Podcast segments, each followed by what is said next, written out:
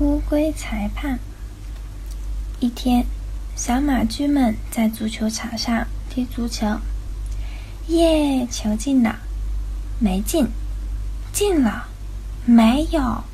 双方发生了争执。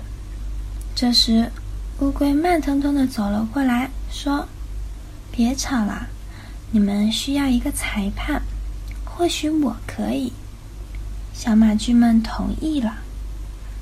可是后来，场面更加混乱了。